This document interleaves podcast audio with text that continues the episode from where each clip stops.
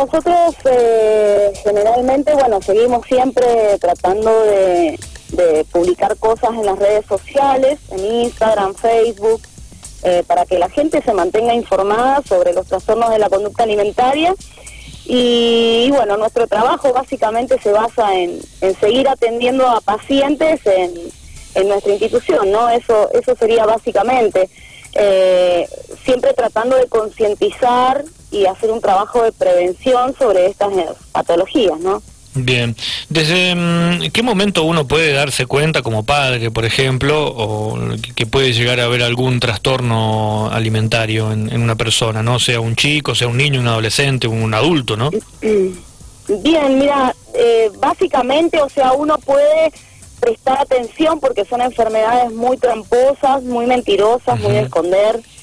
Entonces, lo que se sugiere es a veces prestar atención cuando el hijo, la hija comienzan a hacer dietas restrictivas eh, o se vuelven muy selectivos con la alimentación, cuando hay mm, una variación en el peso que es significativa, en el caso de la anorexia, que bajan abruptamente de peso y se visten con ropa muy holgada, o en el caso de la bulimia que de repente no comen y, y después, no sé, se dan un atracón y ven ustedes que van al baño.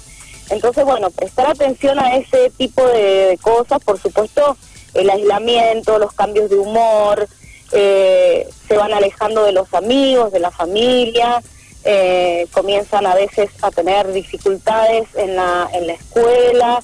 Entonces, bueno, todo eso son algunas algunas cosas que podemos tener en cuenta a la hora de, de, saber si nuestro hijo o nuestra hija puede llegar a tener un trastorno de la conducta alimentaria, ¿no?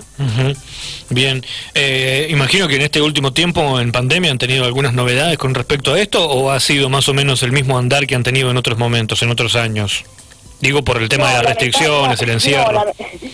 Sí, sí, lamentablemente por el tema de la pandemia el año pasado tuvimos que suspender algunos meses eh, la, la, ida de los tratamientos a, la institución, ¿no? En, la primera parte de la pandemia del 2020 y bueno, nos tuvimos que acomodar manejándonos de forma virtual durante algunos meses. Luego los, los pacientes se fueron reincorporando de a poquito en grupos pequeños y eh, actualmente estamos trabajando media jornada de hospital de día, nuestro hospital de día es de 8 menos cuarto de la mañana hasta las 5 de la tarde.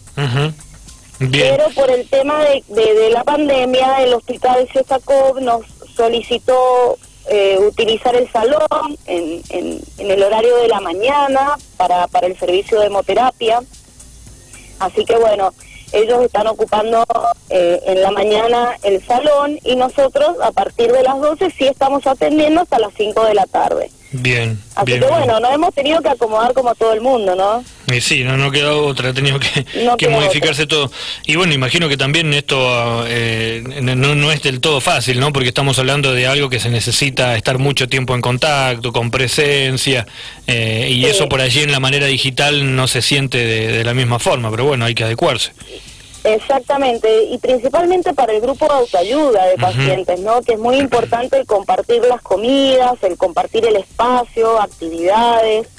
Este, la verdad que se, se nos se les hace a ellos más dificultoso, porque uno que, que a lo mejor está en el equipo terapéutico o los padres, bueno, nos vamos acomodando, pero ellos que necesitan en una primera etapa toda la presenciabilidad, digamos, de, de estar, de compartir, de hacer las comidas, eh, bueno, se dificulta un poco, pero dentro de todo hemos podido adaptarnos y, bueno, actualmente tenemos 27 pacientes y hemos tenido que brindar el, mejor servicio posible dentro de, lo que se podía, ¿no? Y por supuesto seguir en, algunas cosas en forma virtual, porque eh, como el horario están antes de, de nueve horas que iban, ahora cuatro horas, entonces bueno, reforzamos con, con actividades virtuales, ¿no? Bien, vos nombrabas ahí un grupo de autoayuda, ¿no? O sea, como ellos van ayudándose, los mismos eh, jóvenes, los, los chicos.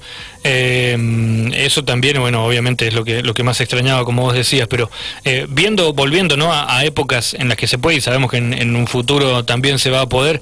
¿Cómo es el, el trabajo que allí realizan ellos? O sea, ¿cómo, cómo es su día a día? Bueno, el, el programa lo tiene tres pilares.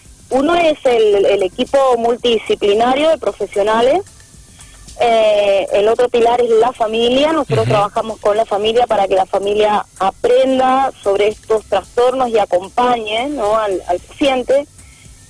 Y el tercer pilar, y me, me, parece que es el más importante, es el grupo de autoayuda, donde ellos eh, pueden pueden eh, reflejarse en el otro y, comprender, o sea, nadie nadie más te entiende en estos trastornos que, que la misma persona que, está pasando por eso, ¿no?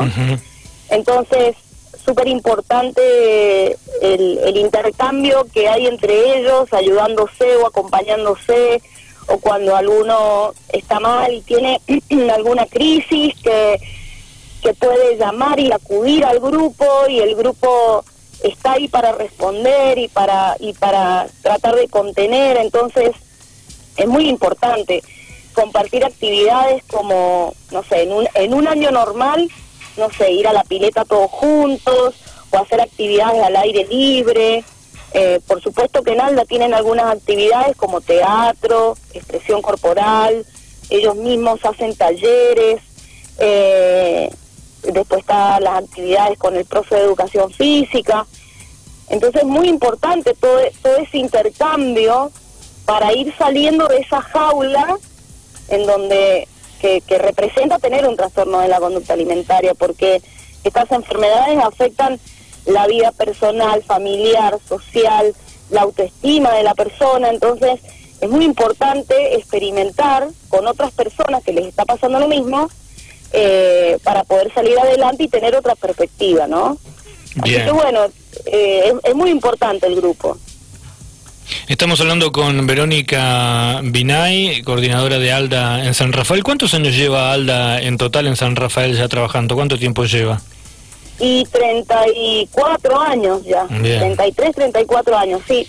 Bien, es importante remarcar que, pueden acercarse, que pueden pasar por allí por, por las instalaciones que, que tienen, que enseguida vamos a decir dónde, dónde están y también se pueden comunicar, lo pueden hacer sin ningún problema. Aquellos que quizás por allí estén escuchando y no, no conocían del tema o saben que está, pero no se animan, bueno, saben que pueden hacerlo. Por más que estemos con restricciones, igualmente ustedes están recibiendo a la gente allí de forma personal, ¿no? Sí, sí, ellos se pueden, o sea, el, el, que necesita realizar algún tipo de de, o que quiere ir a buscar información o de consulta, nosotros estamos en Masa 465 dentro de lo que es el predio del Hospital Siestacó, eh, o pueden comunicarse por, por redes sociales, por Instagram, como, como Alda San Rafael, y lo mismo por Facebook, y si no, a la línea fija, que es 4438-170. bien, 4438-170, perfecto. Exactamente.